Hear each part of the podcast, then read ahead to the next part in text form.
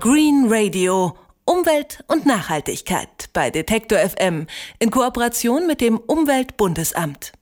Schon seit ein paar Jahren entdecken viele Stadtbewohner das Gärtnern wieder für sich, pflanzen auf ihren Balkonen oder legen sich gleich einen Schrebergarten zu. Jetzt erreicht dieser Trend zurück zur Natur das quasi nächste Level, denn immer mehr Stadtmenschen interessieren sich inzwischen auch fürs Imkern. Allein in Berlin gibt es etwa 860 Imker, in Hamburg mindestens 500 und es werden bundesweit immer mehr. Zwar gibt es in den Städten keine Rapsfelder oder Obstplantagen, trotzdem ist das Imkern dort sinnvoll, sagt Marc Wilhelm Kofink. Er engagiert sich beim Imker Imkerverband Berlin und ist selbst hauptberuflicher Stadtimker. Und ich sage schönen guten Tag, Herr Kofink. Guten Tag. Herr Kofink, Bienen brauchen ja eigentlich Freiheit zum Überleben, viel Natur und Pollen. Können die sich in so einer Stadt überhaupt wohlfühlen?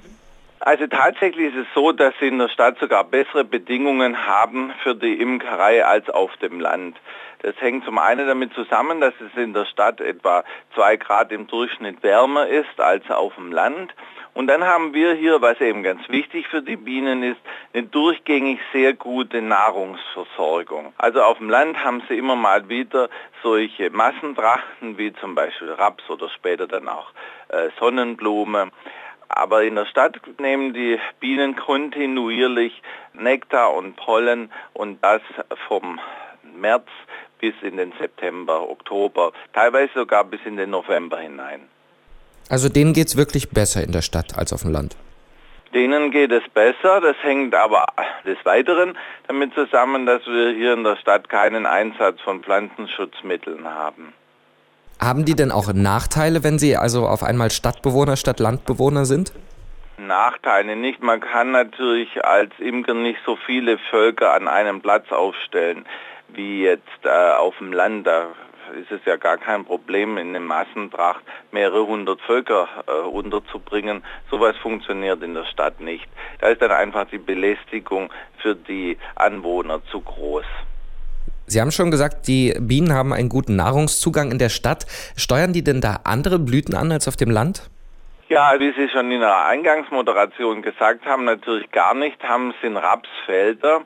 Ähm, bei uns sind es vor allem dann Straßenbäume, ähm, Hecken, Blumenrabatten, also das Nahrungsangebot unterscheidet sich schon wesentlich vom Land, weil eben in der Stadt gibt es keine äh, massenhaft angebauten Kulturpflanzen, sondern äh, viel Verschiedenes.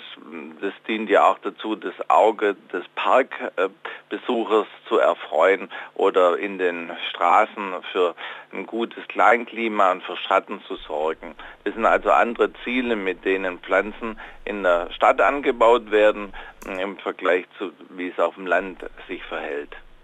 Ist das Nahrungsangebot da für die Bienen eigentlich vielfältiger oder ist das eingeschränkter?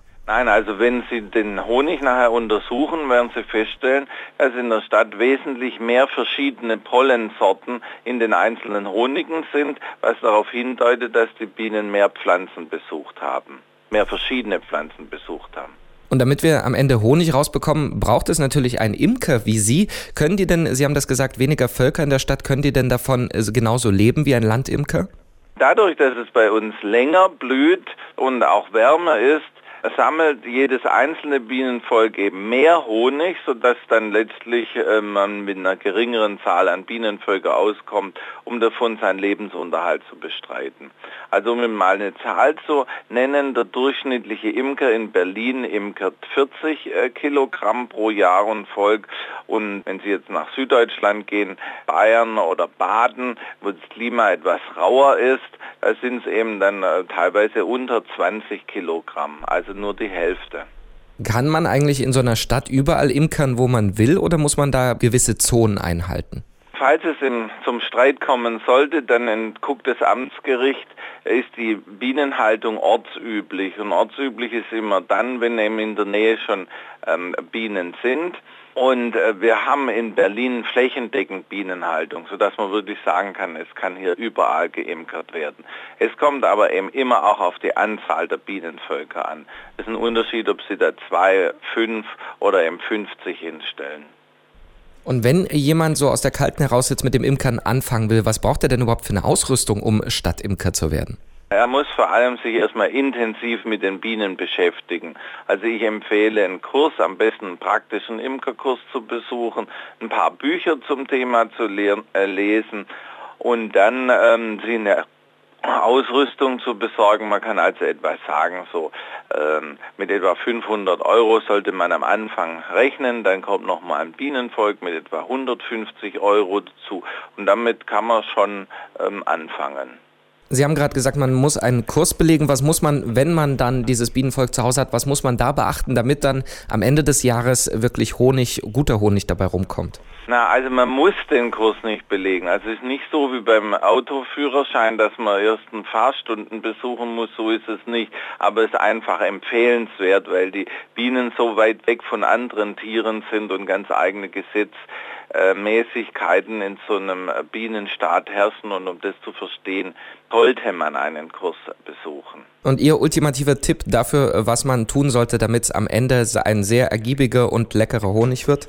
Man sollte gucken, dass die Bienen nicht schwärmen und wie je, bei jedem Tier muss man sich eben auch drum kümmern. Marc Wilhelm Kofink ist hauptberuflicher Imker in Berlin und mit ihm haben wir über das Imkern in der Großstadt gesprochen. Haben Sie vielen Dank, Herr Kofink. Vielen herzlichen Dank Ihnen auch. Green Radio. Umwelt und Nachhaltigkeit bei Detektor FM in Kooperation mit dem Umweltbundesamt.